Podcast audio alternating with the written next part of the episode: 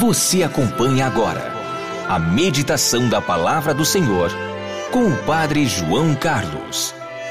E nesta terça-feira, dia 7 de março, 14 dia de nossa caminhada quaresmal, estou lhe trazendo a Palavra de Deus para abençoar o seu dia. Não imitem as suas ações. Mateus 23, versículo 3.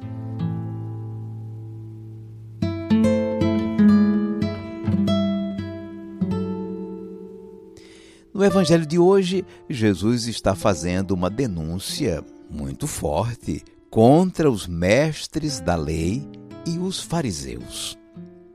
Afinal, quem eram eles? No tempo de Jesus e das primeiras comunidades cristãs, os fariseus e seus mestres constituíam um grupo muito forte no meio do povo de Deus, formavam uma espécie de confraria de homens observantes da lei de Moisés. Eram muito influentes e respeitados pelo povo. Esse movimento começou no tempo do exílio.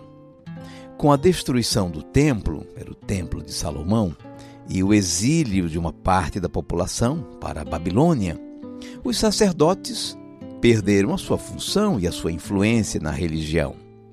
Foi se formando um movimento leigo que manteve a religião judaica não mais em torno do templo, que já não existia, mas em torno da lei. Na volta do exílio, esse movimento continuou a crescer junto às sinagogas. Um historiador da época, Flávio Josefo, calculou que havia uns seis mil homens nessa confraria por todo o país no tempo de Jesus. Eles zelavam para que a lei de Moisés fosse cumprida em todos os seus detalhes. Muitos deles estudavam bastante essa lei escrita e oral, frequentando escolas de grandes mestres. E passavam a explicá-la ao povo nas sinagogas e no templo de Jerusalém também. Esses grandes catequistas eram chamados mestres ou doutores da lei.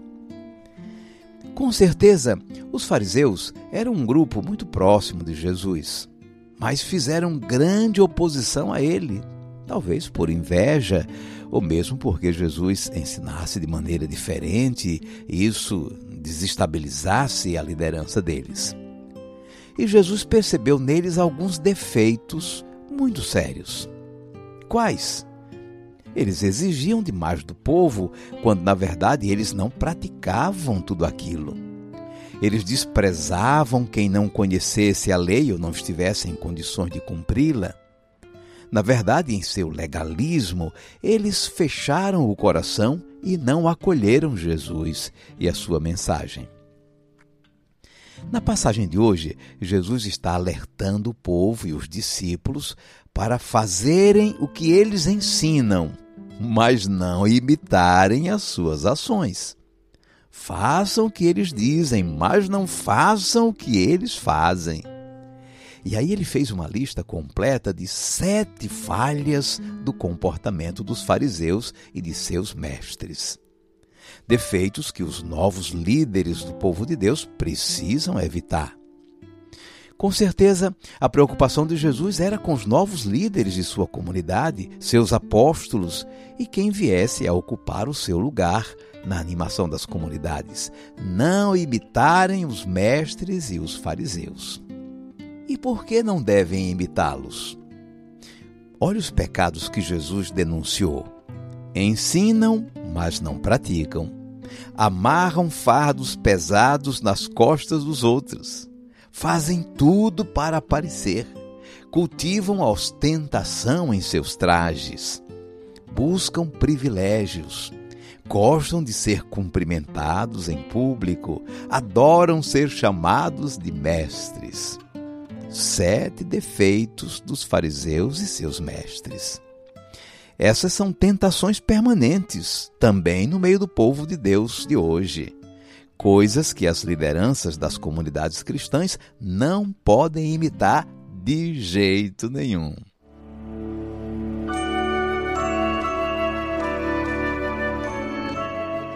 Vamos guardar a mensagem. A palavra de Jesus nos ensina a estar atentos para não nos deixarmos iludir apenas por uma fachada religiosa. Como diz o ditado, nem tudo que reluz é ouro. Como os fariseus de ontem, há muita gente falando de Deus, mas seu real interesse não é a glória de Deus e o bem dos seus irmãos. Como os fariseus, há muito interesse em prestígio, em dinheiro, em benefícios pessoais. Há quem ensine, mas não viva, e quem ensine sem responsabilidade com a doutrina dos apóstolos. Assim estejamos atentos para não nos deixar iludir. E dentro de nossas comunidades, todo cuidado para que o estilo fariseu não se instale. Não imitem as suas ações. Mateus 23, versículo 3.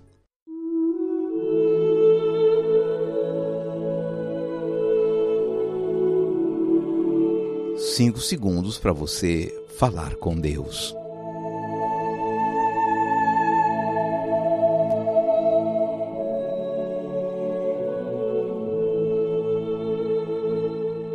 Senhor Jesus, Tu estavas preocupado com a tua igreja, para ninguém copiar o estilo dos mestres e fariseus do teu tempo. Os fariseus, bem que poderiam ter sido os teus principais colaboradores na pregação do Evangelho. Mas o tempo todo ficaram se confrontando contigo, levantando suspeitas, dizendo que agias por obra de Satanás, te perseguindo. Liberta, Senhor, tua igreja de qualquer vestígio de imitação dos defeitos do movimento dos fariseus. Que o teu Espírito Santo continue nos guiando e purificando para realizarmos bem a nossa vocação de comunidade missionária que leva a tua palavra de amor a todos os povos. Seja bendito o teu santo nome, hoje e sempre. Amém. Por favor, incline a sua cabeça agora, pois vou invocar a bênção de Deus sobre você. O Senhor te abençoe e te guarde. O Senhor tenha misericórdia de ti. O Senhor te dê a paz. E te abençoe o Deus Todo-Poderoso, Pai e Filho e Espírito Santo. Amém. Vamos viver a palavra. Reze pedindo ao Senhor que não nos deixe cair na tentação dos fariseus, repetindo os seus sete defeitos. O décimo quarto passo de nossa caminhada quaresmal é sermos coerentes em nossa vivência religiosa, praticar o que ensinamos. O mundo presta culto à aparência é gente que se vende por dinheiro. É gente procurando seu proveito. É assim que se corrompe uma nação. Eu sou amigo da verdade. Meu sim é sim, meu não é não. Eu não posso mais ficar calado. Eu sou profeta eu sou cristão, eu sou amigo da verdade. Meu sim é sim, meu não é não. Eu não posso mais ficar calado. Eu sou profeta, eu sou cristão. Olá, Padre João Carlos. Eu sou Jonas, moro no interior do estado de Rondônia. Minha cidade se chama Alta Floresta do Oeste e estou aqui para te agradecer pela meditação da palavra diária, através de um amigo meu que mandou pela primeira vez há dois anos atrás. E eu falei, quando eu ouvi, falei assim, nossa, que palavra, que homem iluminado é esse, hein? Eu preciso aprender mais. Aí eu falei para ele, ah, você pode me mandar todos os, todos os dias? Ele falou assim, posso sim, eu recebo de um amigo meu caminhoneiro, eu vou passar para você, Jonas. E aí nós vemos ouvindo e meditando, né?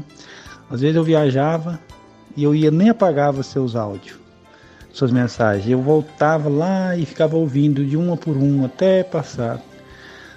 E graças a Deus aprendi muito, muito. Para mim não foi só uma palavra do dia, mas foi uma catequese, ou melhor digo, está sendo. Hoje estou recebendo direto de vocês e estou enviando também para as pessoas que estão gostando demais. Tem mudado muito nossa vida. Uma palavra muito abençoada. Obrigado, Padre. Ô Jonas, gostei demais de você acentuar esse aspecto do aprendizado da palavra de Deus. Deus o abençoe sempre mais. Quem deseja, como Jonas, receber diretamente a meditação, é só solicitar por esse WhatsApp 81 3224 9284.